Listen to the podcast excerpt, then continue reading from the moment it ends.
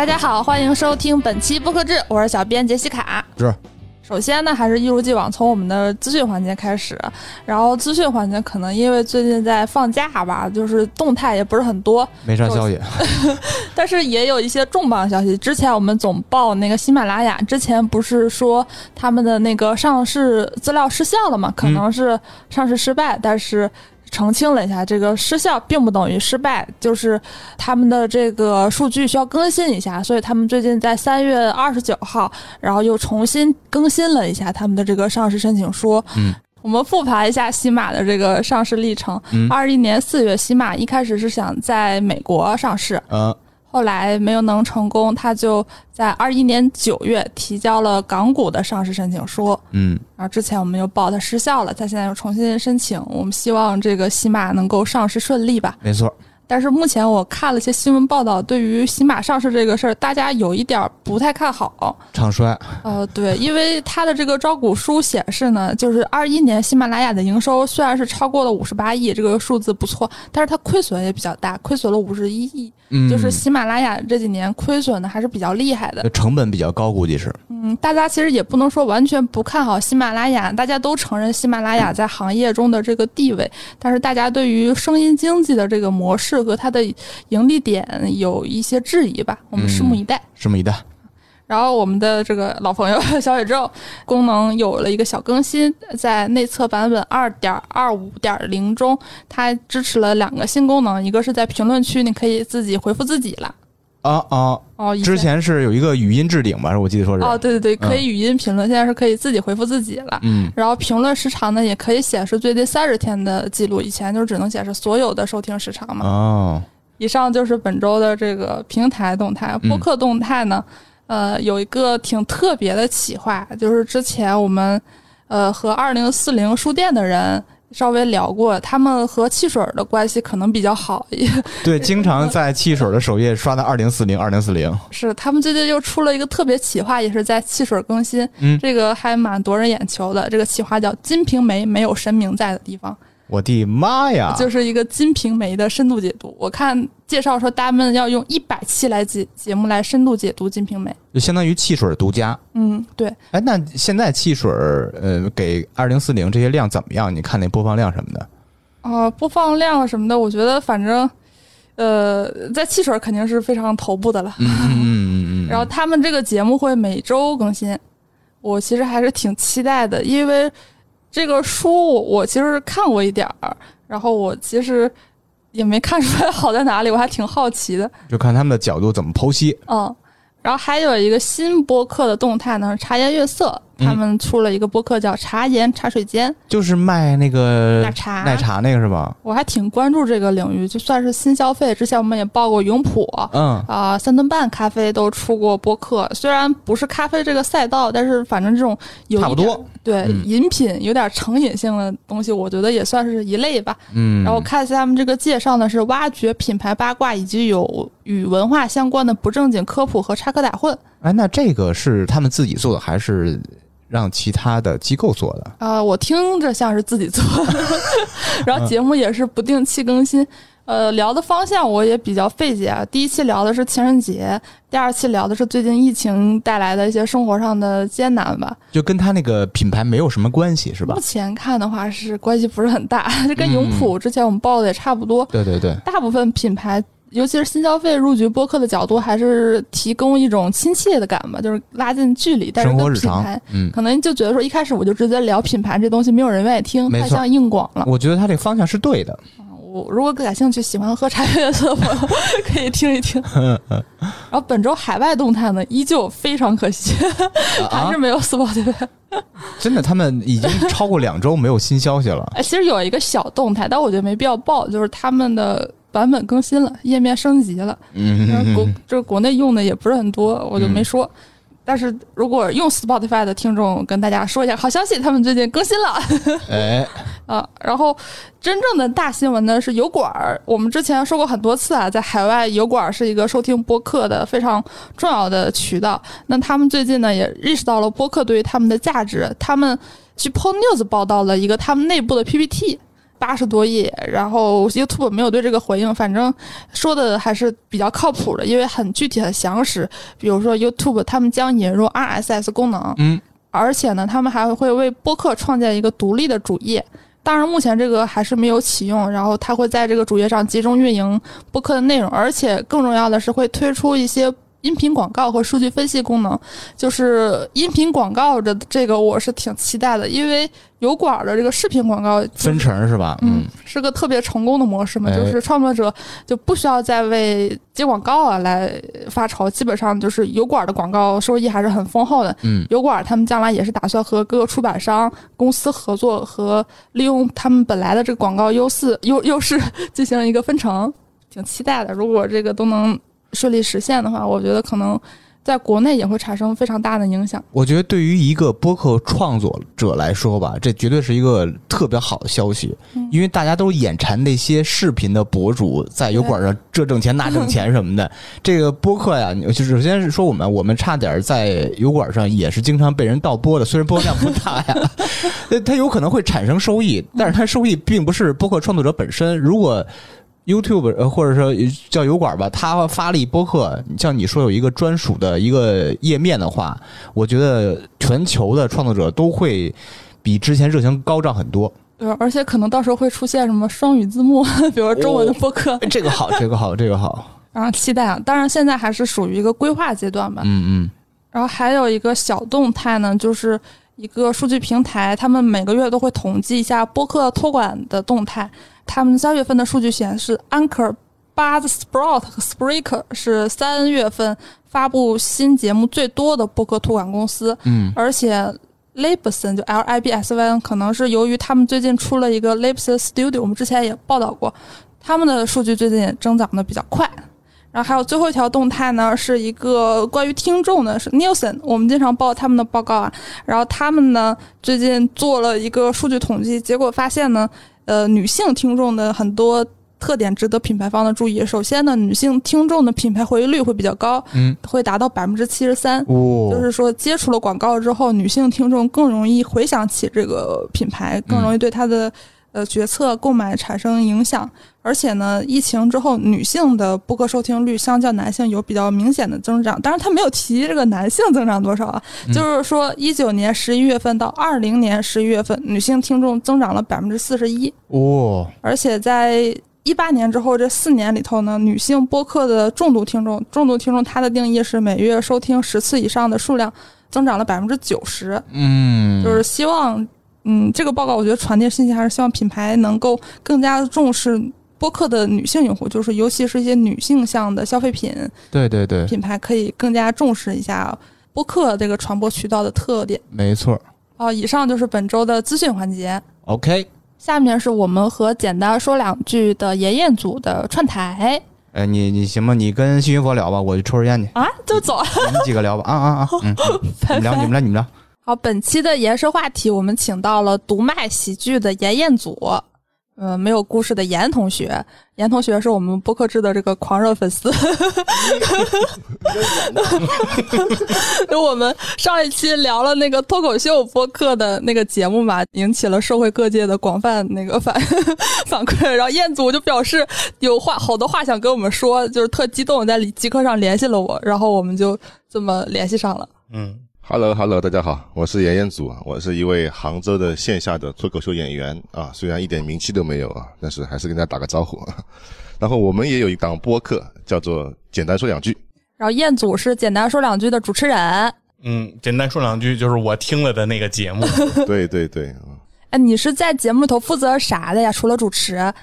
哦，基本都是我负责吧，制作、策划、邀请嘉宾，就基本可以算是主理人了。就是这个节目的主理人是吧？对对对，因为我平常在那个一起听播客那个圈子里，经常能刷到你，感觉特激动。现在是不是对于这个播客这个事业非常有热情？哎，就是热爱呀。其实基本上所有的活都是我干嘛，除了剪辑，剪辑我交给了我朋友去做。然但是因为之前剪辑也是我剪辑嘛，嗯，然后包括招募观众呀，包括活动策划，包括所有嘉宾的邀请，包括我们话题的制定，还有对稿什么的，都是我来做。我这么多工作，你都一肩挑，不容易。呃，所以我们播客做的不够好呀，被各位老师觉得没有没有没有没有有 瑕疵和问题啊，啊，没有没有，就是那我们这播客就是冒犯的艺术。没有没有没有先试试冒犯，不会评价。没有没有，我不我不是威尔史密斯，不会打人的啊。对，要不是因我为程，们是远程录制，对。要不是因为远程，今儿今儿我肯定不跟你录这节目。哎，正好我们之前是从那个听众的视角聊了聊脱口秀播客，所以我们也挺开心能听到这个创作者视角，因为我们可能有各种各样的那个评价，但是其实我也知道做这个节目挺不容易的。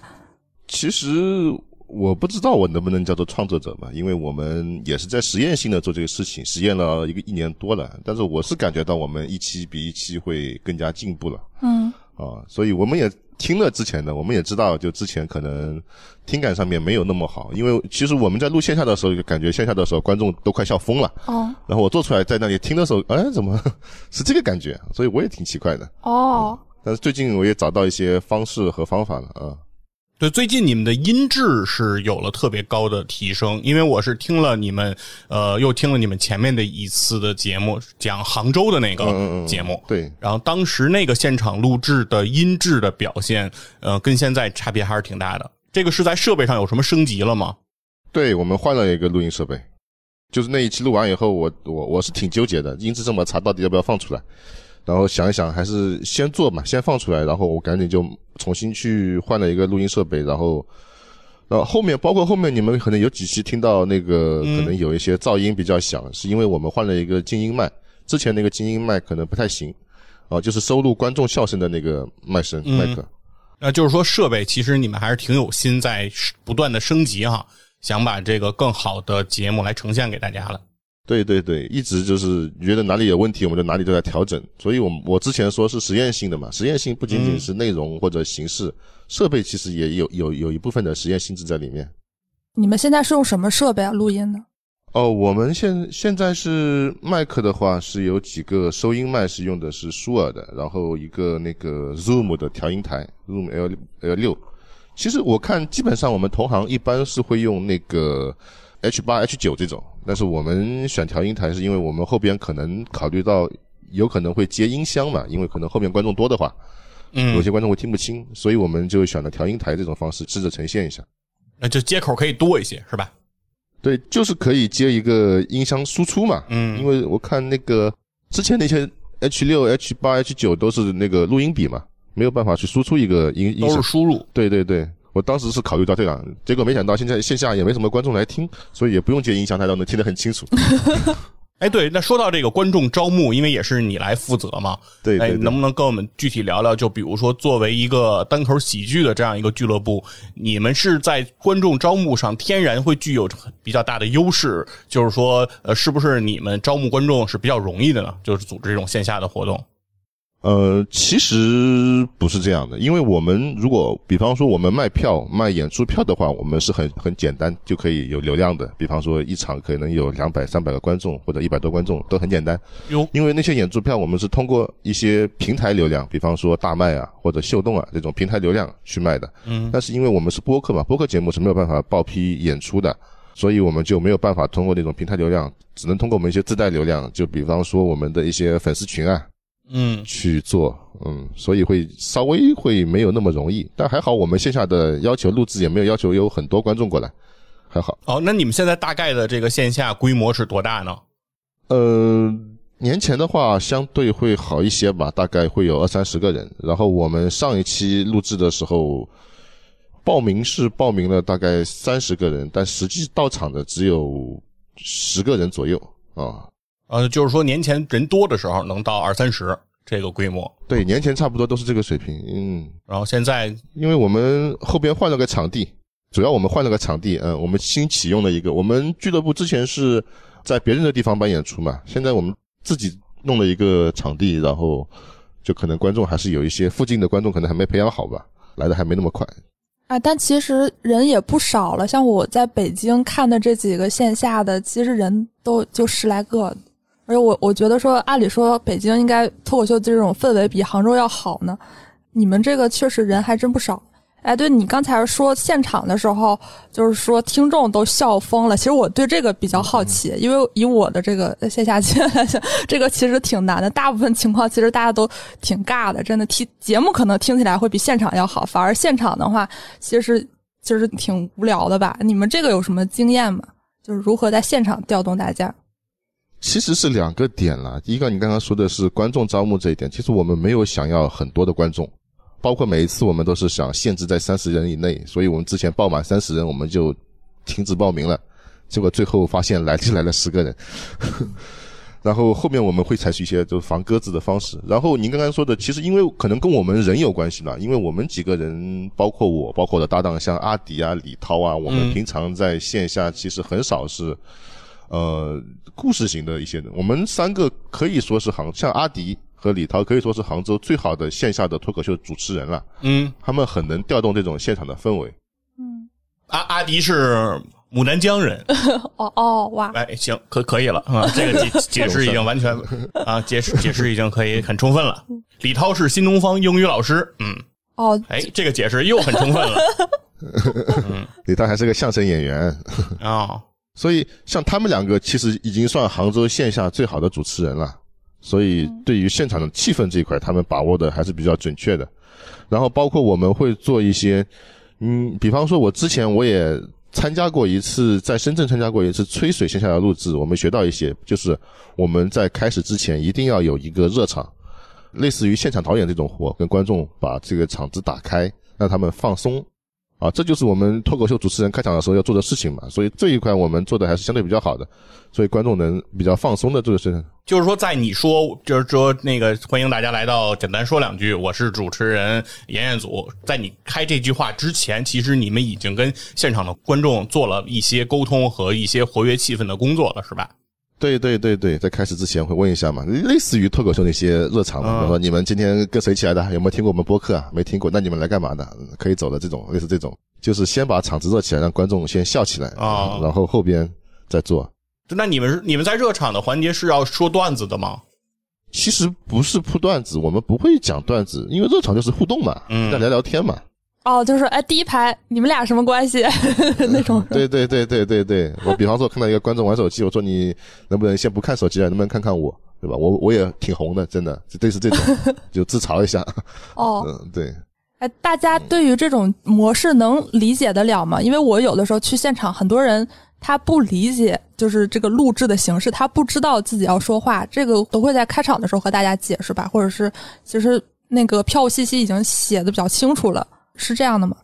开场一定会解释，因为很多人其实并不会看你的招募信息和那个你的一些具具体的东西。啊，对对对，完全不知道，他们很多时候不知道在干嘛的。是，就找个事儿干。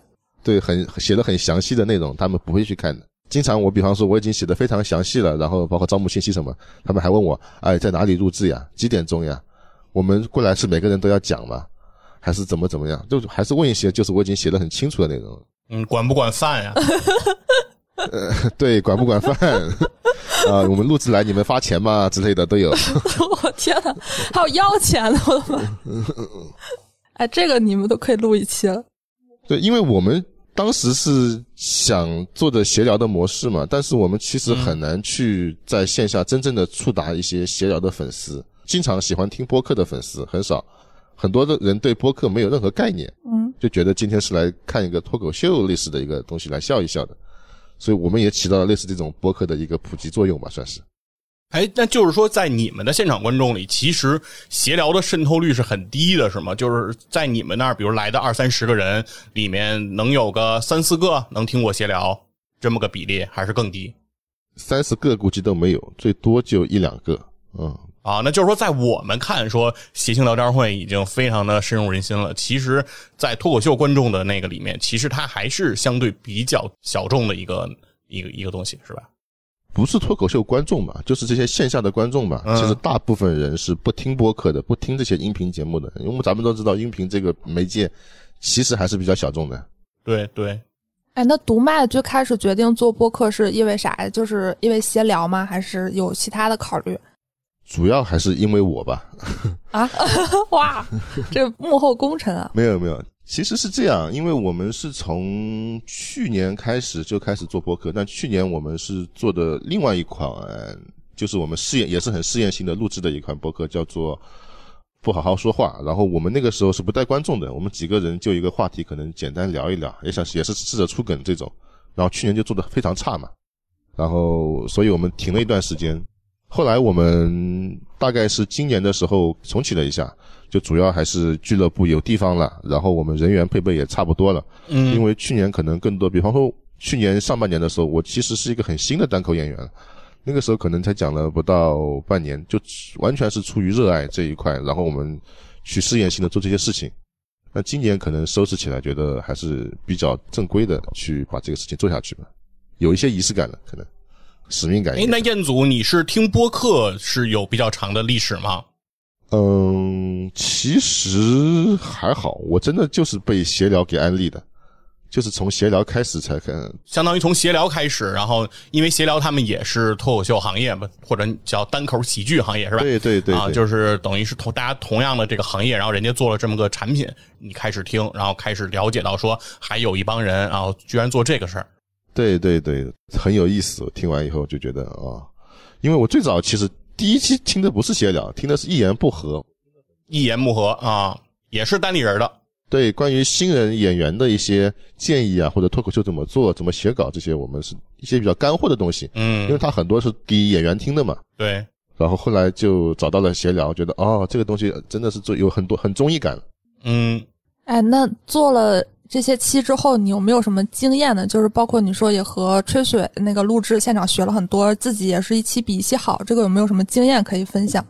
呃，经验吧，我是觉得几个点啊。第一点就是策划真的非常重要，就是因为我刚刚讲嘛，我们可能现场的效果比我们放出来的效果要好，原因就是因为我们几个人真的是做策划的时候不是很。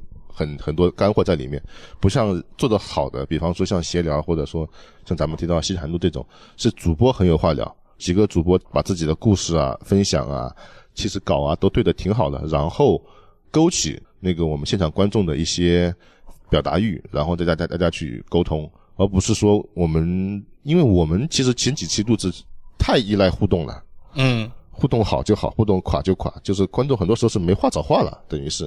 嗯，这是我们的一个方面。另外一个就是刚刚说的，一定还是要有热场，非常重要。因为你一上来就开始，观众还不知道是做什么，你规则也没讲，也没有去拉近跟观众之间的距离，很容易就导致了观众不接你的话，或者说观众就很无聊，也不知道在干嘛。如果说现场的人可能来的比较少，十个或者十二个，你可以挨个问一问，挨个聊一聊，每个人都跟他简单问一问你做什么职业的，或者大家今天怎么来的，拉近一下距离。让他们放松一下这种戒备。嗯，第三个我是觉得，呃，几个点，一个是我们还是要准备一些完整的故事，啊，在开头的时候把讲掉。你可能播客这个内容就是一开始的时候可能听进去的时候会比较难听进去，所以开头一定要策划好，后边其实反而容易。就是我比较好奇的就是回到最开始啊，就是因为你说你最开始做的那个播客是你们几个。单口喜剧的演员，然后在录音室里，等于是自己在录，然后这样的一个节目，然后后面发展到简单说两句，是带上了观众一块录，那就是为什么会有这种转变呢？呃，不是说我们一开始就准定在录音室录，我们一开始就决定是要带观众的，只不过那个时候我们是没做过播客，所以想大家先试一试，练一练。哦，事实证明，那个试错还是很有必要的，因为我们也不能让观众大老远来跑一趟来看我们，结果发现我们都在试验性的，都做的很差。但是我们那几次录完以后，确实给我们一些经验，包括设备上的，嗯，包括人员上的，我们都会有一些调整。像您听的那第一期是杭州那一期嘛，对吧？嗯，那应该是第二期吧，杭州。哦，对，第一期是其实不不算第一期嘛，第一期是我们一个类似于预告类的东西。啊，对，我听的杭州是第二期。嗯，对，那个其实除了设备以外，我们那一天其实现场氛围还可以，而且我们正好也是差不多确定了这个班底，就是。比方说一期可能我或者阿迪或者李涛，反正至少在两个人，然后我们再去邀请一些可能相对比较感兴趣的嘉宾，嗯，做录制，然后带着现场观众，因为至少我觉得有阿迪、李涛或者我在，我们几个对现场经验稍微稍微足一点，起码不会把话掉地上了。嗯，其实我是先听的你们第一期节目是这个穷的那期，哦哦哦，然穷的那期对，然后等于穷的那期应该算是相对还新一点的，是吧？是是，对，最近的。然后我是相当于，其实我就听了你们两期，第二期是这个，对，是这个杭州，因为我相当于是我，因为我是从列表里面选嘛，大概感兴趣哪个我就会点进去听一下。其实我是感觉到，其实听到，因为我的顺序是相当于是倒序的嘛，嗯嗯嗯，在穷的那期，实际上嘉宾是比较多的，就是你们呃在台上的人是演员是数量比较多的。呃，对，杭州那期实际上只有你们三个人，是的，是的然后反而对于我来说，对于就是因为相当于对于我来说，这是一个新节目，我等于是在新认识主播。然后在那个时候，其实我是觉得，我听到杭州这一期的时候，对你们三个人的印象和这个演员的这个轮廓，我是更清晰的嗯嗯啊，更明了的。然后在我听穷的那期的时候，其实我不是太分得出来谁是谁。所以说，当那个我们主编杰西卡说，呃，彦祖要来跟我们录一期节目，这个时候我反馈是谁是彦祖？人太多了。对，然后直到我听完了杭州这一期，我才确定啊，彦祖就是那个说话比较像彪马的人。对我我不知道彦祖你是哪儿的人啊？你和那个就是一个特别老牌的播客节目《优思迪吧》里的一个主播，你们的口音非常的相像啊哦，还真是温州的，温州的，啊，反正就是都是普通话特别的标准的那种。对对对，是不是特特别标准啊？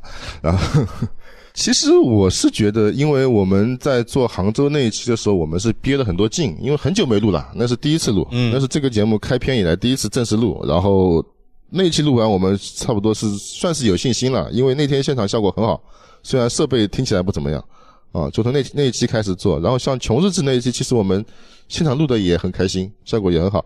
穷日志那期可能你们不知道，就是我从观众招募到后来嗯，观众来，我给每个观众一人发了一张彩票，哦，哦，通过这个拉拉近他们的距离嘛，有人中奖，有人没中奖，大家聊完以后，哦，大家觉得差不多了，就开始录，大家都都挺放松的，其实那一天嗯笑得很开心啊。其实如果说现场来的观众来说的话，他们是绝对是觉得我们这个节目还是不错的，但是我不知道，所以我也很少听到线上的反馈，哦，所以我想多跟一些朋友聊聊看，我们线上的反馈能给他们带来怎么样？对，从我的角度来说，听你们的这个节目来感觉啊，我的感受是，就是我能在节目中感受到你的压力和你的那种，因为你是主持人，就是我不知道我的感受是不是对啊，就是呃，在整个的节目的进程当中，其实我有的时候是感觉到你是稍微比台上的其他的主播要更累的。啊，或者说，比如说你抛出去的一个话题和你想要达到的那个预期，我认为有的时候是不一样的。对，这就是我们策划的问题嘛，因为我们对稿对的少，所以我们就基本上是在开始之前半个小时碰一碰，嗯简单碰一碰，把他自己要说什么去聊完。然后我一般会写很多，但这个跟那个写脱口秀段子又不一样，因为那个东西是可以打磨的，对，这个东西我们是没有办法打磨的，我们就只能是平铺的去把自己的故事写下来。然后又因为我是主持人嘛，我要 Q 流程，嗯我要去把这个话题顺下去，又不能把话掉地上，所以那个时候会有一些压力。比方说嘉宾都可以不讲话的时候，那我必须得把话接上了。嗯，我们去 Q 下一个流程，或者说我们问一下观众有没有人愿意去分享一下自己的故事。其实大部分时候是没有人愿意分享的，只能硬 Q。对，因为我听到过里面你说的一句话叫做“我已经吆喝了好半天了”，我我认为那个 在你在在我听到这句话之前的一段音频，我认为应该是被剪辑处理过的。是的就是前面肯定有你在问很多人，然后他们都表达不说话，然后在你说出来我都吆喝半天，然后终于有一个人举手了，然后然后他。就是剪辑只给我们保留了这一段，但是我是在脑子里能脑补出你之前的那段尴尬的。嗯，尴尬还好，但是那一天那是哪一期来着？我有点忘记了。但反正反正，其实那一天我们是，呃，因为我们播客其实讲的时候，我们很容易跑题，啊，这是我们的问题。就是比方说我们聊穷，聊聊穷穷穷，可能就聊到车去了；聊聊聊穷，可能聊到吃什么好吃去了，很容易跑题。所以我我有的时候不能让自己太投入在里面，所以我想要想办法把它拉回来。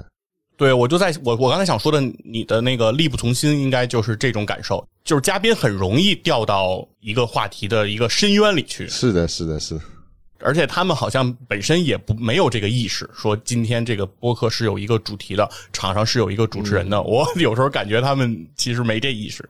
是的，是的，大家聊嗨了嘛。嗯而且其实大家都有这个，就是有的时候会有这种出梗的压力，嗯那是没有必要。后来我们想想看，确实反而自然一点，效果会更好。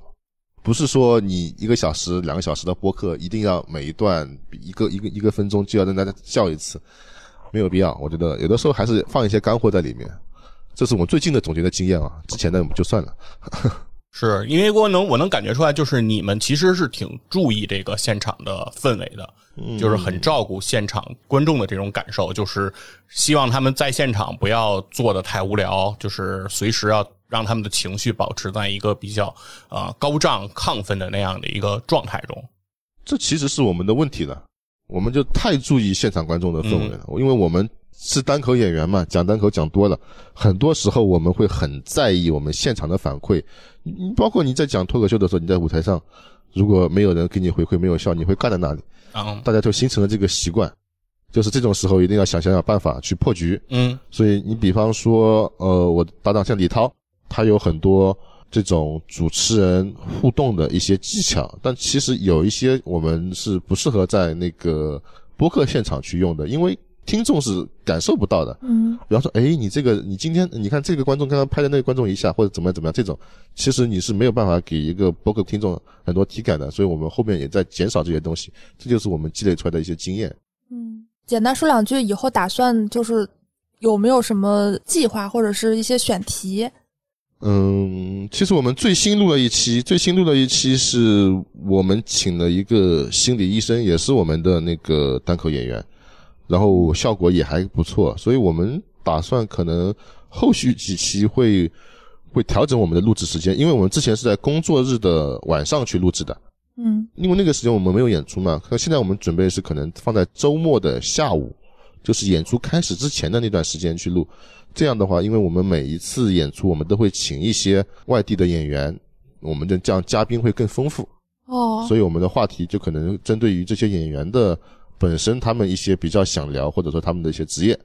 比方说最近一期我们请来了汪德发的同时呢，我们又请了一个呃我们有台的主播，也是一个酒吧的老板，我们一起聊一聊喝酒这一块的，类似于这种，就是有一个呃相对比较专业的，我们也不会把话掉地上，就哪怕观众不说，我们其实几个人也能聊得下去。嗯，还还有一个呃，可能比较泛泛的问题，播客你们会打算长期做吗？因为可能我我目前来观察的话，大部分脱口秀俱乐部做播客都不挣钱，还是倒搭钱的状态。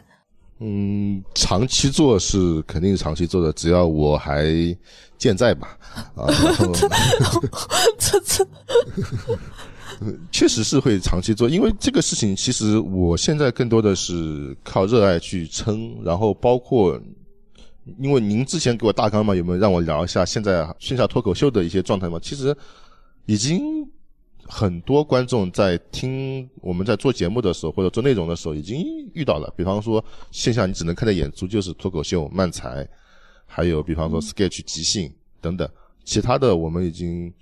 越来越很难去吸引了。那我们可能一种方式就是有成熟的先例在之前，单立人他们做的播客做得很好，导致他们可以那些演员有了个人形象，有了他忠实的一些用户，然后可以在其他地方卖票也卖得更好。这可能是未来的一些转折，但是我们很多时候现在没有考虑这些利益的东西，还是觉得做这个东西是有必要的，能够让自己得到一些满足吧，算是自我反馈。哎，那具体能说说吗？就是说做了这个播客的节目，给到你的具体的那个满足是什么？嗯，其实最多的还是观众回馈的笑声，因为我们还没有在线上很好嘛，对吧？我们数据都不太好，说实话，所以我们现在能能能给你的满足就是现场跟观众交心聊天的这些东西，而且你也能感受到自己的进步。就比方说，我们去年在录那个博客的时候，不好好说话的时候，嗯会遇到哦，我们觉得很尬，别人觉得啊完全听不下去，或者说啊你怎么这么多插话的，节奏这么乱。到现在我们一点一点一点一点把这些问题都开始在解决了啊，包括现在我们去做恰到好处，或者会听别人把话讲完。就刚才您说的那些技巧，其实我们都有在总结嗯哪些东西我们要准备，哪些东西我们是可以放弃的，哪一些我们觉得呃，是不是不那么依靠互动，我们是不是自己也能把话聊下去？啊，我们也能把这个内容做出来，这就是我们觉得做的。其实我目前来感觉就是说，呃，我的节目是真的是在越做越好，这个是很重要的。那就是就是你的感觉现在更多的取决于就是说，呃，做了这个节目，比如说让你的能力更丰富了，让你成为了能力更全面的单口喜剧演员，或者说让你成为了你更觉得更好的那个那个人啊，这个是你你认为你得到的最大的这个收获的部分。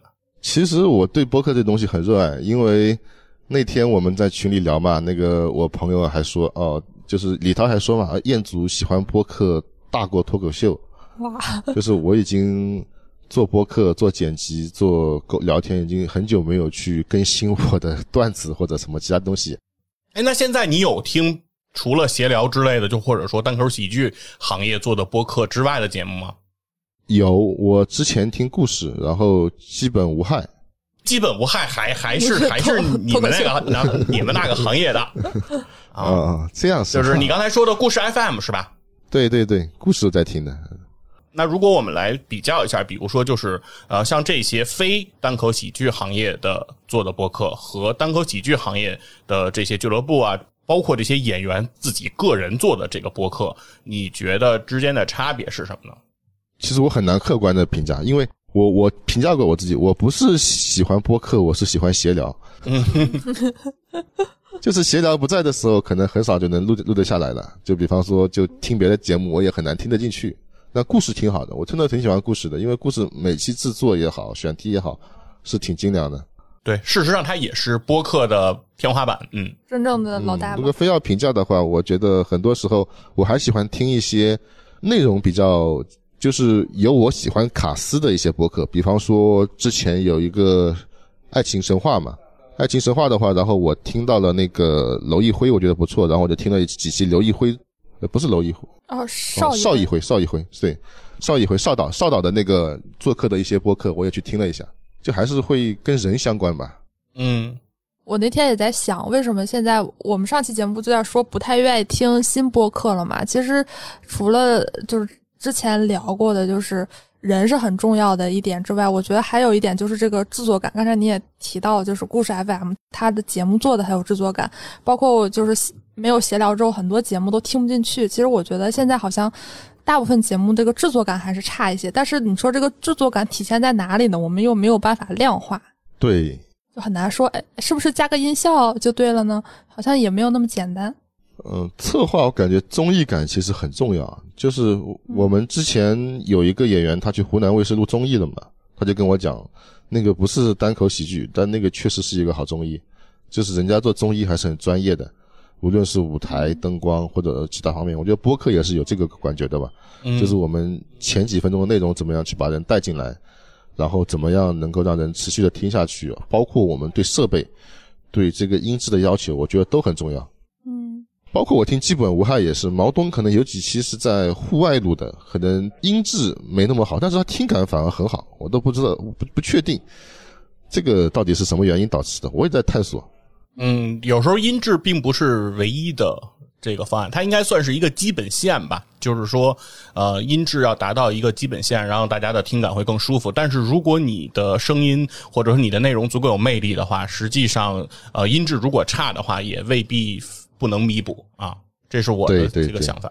嗯。是，那那比如说现在彦祖，我觉得我因为我据我对你的了解啊，因为我只对你有非常浅薄的了解，就是你本本身你还是在工作的是吧？有一个本职的工作，需要那个虽然你现在 base 在杭州，但是你要经常出差到温州，是是是，然后你还在做这个单口喜剧的演员，现在还在做这个播客，我感觉你的这个时间应该是比较满的吧？就是你现在是怎么平衡这样的生活啊？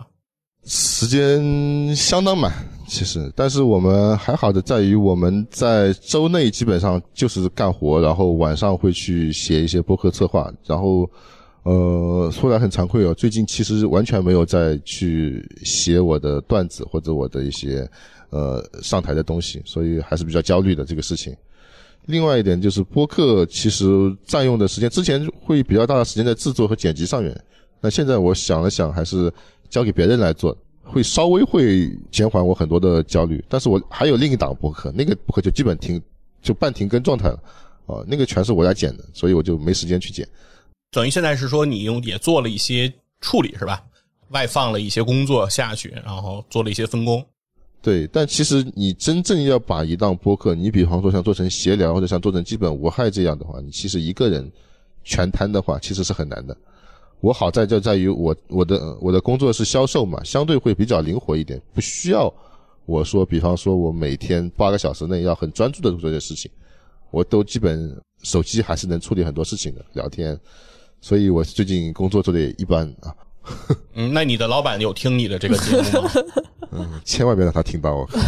哎，就是，就是我想知道的是，你的老板知道你是个单口喜剧演员吗？你那份工作的老板啊，需要出差到温州的老板，嗯，知道他，他知道的没有那么、那么、那么清晰，以为就是那种走学的，或者说那种。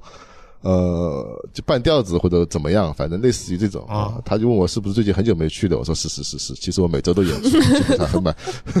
他说：“彦祖，彦祖，你就找对了你人生的方向。说那那那个还是不是个正路啊？”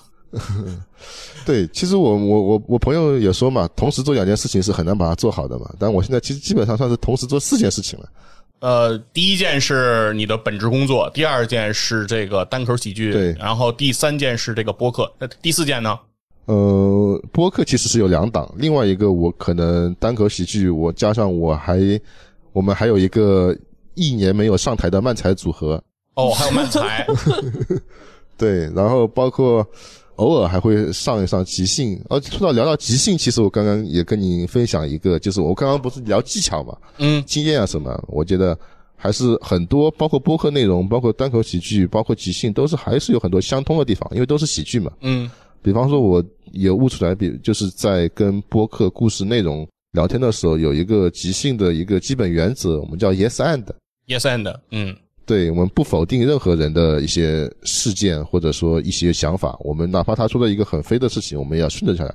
这样的话更容易我们播客的开展和聊天内容的制作。嗯，对，是的。就举个简单的例子，比方说说阿迪说，哎，今天你那个那个那个李涛前女友是不是来到了现场？那我我感觉我们肯定是说不可能。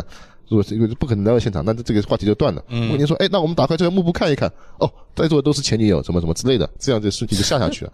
啊，类似于这种例子。对，我明白，我明白。就是其实我也在节目里举过例子嘛，就是一个呃主播说问那个你你最近在看什么电视剧？然后那个主播说我从来不看电视剧，没法聊。对，我说哎，这天聊的棒。是是是，你其实也可以顺着聊嘛。哦，所以你是没没有见过电视是吗？哦，我跟你说，电视是那个四四方方的，你中间有块玻璃的那个东西。是没错，我我就是能明白，就是像你们比较成熟的这些喜剧演员吧，也不局限于单口喜剧了。就是相对来说，其实你们是有很多的这种互相递梯子呀，然后把场子要维持到一个温度啊，这种互相配合的这种技巧和你们日常的这种，应该已经算是融入到你们血液中的一种舞台习惯了。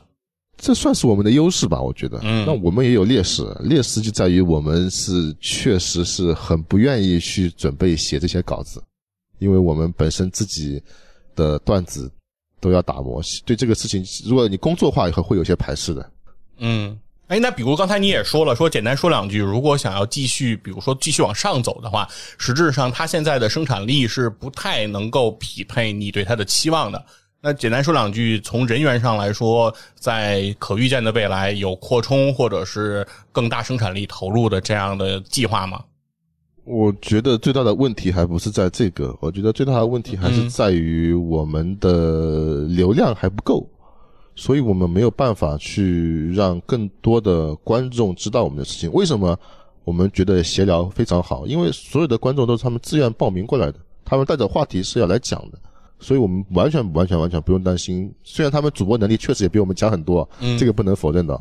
但是我们另外一块在差距就是在于他们的这个制作也确实是很精细，嗯。那我们目前说白了，我们这个是不赚钱的，而且是所有的基本上线下的播客，我们脱口秀喜剧的播客基本上都是能做到盈亏平衡的都很少了。我之前问过一次那个吹水的那个主播宋一上，他说他们基本上是能够收回成本的。哇哦，但他们是线下卖票的啊啊！你们的观众招募是免费的，现在是吗？对，目前是免费的，嗯。所以我们是在找一个平衡点，就是能够把嗯观众、把我们的演员、把我们的这个费用或者其他方式能平衡下来。其实说说句实话，就比方说我的我请嘉宾、请演员来，我给他一些钱，我觉得我能更好的去跟他去说明，比方说我们今天要做哪些事情，我也好好开口嘛。嗯嗯，现在我巴巴的说，哎，你帮我写个那个东西，这个东西，大家都很忙，说实话。啊，那现在阿迪和李涛是他们俩其实还会准备比较多，啊就是像阿迪，他更多的是参与我们话题制作和策划吧，算是即兴的东西他会比较多一点，因为他算是对梗的把握会好一点。然后李涛他是李涛倒是优点，您不知道您听过拖延症这一期没有？李涛是具备了所有哦优秀人类该有的优点啊，就就是高效率。对，就是那个写稿从不拖，所有东西都提前准备，包括起床都是六点起床，就是这种优秀人类都该具备的优点。他虽然不成功啊，但是嗯，早上起来去爬山是吧？嗯，走十几公里被园丁抓，对对对被园丁追，嗯，是。那我想，我现在想知道，就是说，呃，就是有没有，就是你们你们的听众，就是你们现就是脱口秀啊，包括你们 Sketch 这些观众，你们在他们之中有没有传，就是去他们向他们宣传你们的这个播客呢？有啊，我们很多的原来的线下听众的来源就是来源于他们呀。我不是我不是说线我不是说线下来录制的人，我是指的是你们线上的收听，就比如说有没有通过他们能够对你们做一些传没有很大的收益。说实话，那个听线下脱口秀的跟听播客的人不重叠，而且，呃，我我实话说，听脱口秀的粉丝其实留存度不高，现在还是一个做增量的一个阶段。比方说，我在杭州每一次线下主持之前，我都会问一句有没有第一次来线下听脱口秀的，那基本上会超过百分之七十的人举手都是第一次来听的。哦，就是忠诚度相对有点低啊。对，就听完一次两次以后，就是很少会有复购的，现在复购的还比较少。哦，那你们得考虑上一下幺八幺八黄金眼。呃，那个那个渠道已经被封死了，是吗？拒绝脱口秀我演员我。们最近在考虑男生女生向前冲这块。哎，对，那个也好，那个也好。嗯，哎，行，我觉得今天也差不多了，聊的。彦祖给听众推荐一期，觉得简单说两句就是你自己最偏爱的节目吧。如果要入坑，简单说两句，你会向大家推荐哪一期呢？永远都是下一期吧，我觉得。我们每一期都做的比上一期更好吧。然后我们会发布一期新的，会分上下两期，是我们的心理医生过来跟我们一起聊一聊的。我那天会透露了很多我的一些心酸的历史和往事，然后也跟一些其他播客从业者讲一讲，就是我们做内容的时候跟做喜剧有的时候是一样的，一定要真诚，就是可以愿意把自己真实的想法、真实的话说出来。啊，那天我就说了很多真实的话，就是现场做了一个心理咨询吧，好吧，希望大家可以听一听啊。哎，好，那也感谢彦祖今今天跟我们聊了这么多，希望以后还有机会再来我们节目，大家一起再好好聊一聊做内容的这些事儿。行，希望以后我已经红了，好吧，谢谢，对，好嘞。下周再见，拜拜拜拜拜拜拜。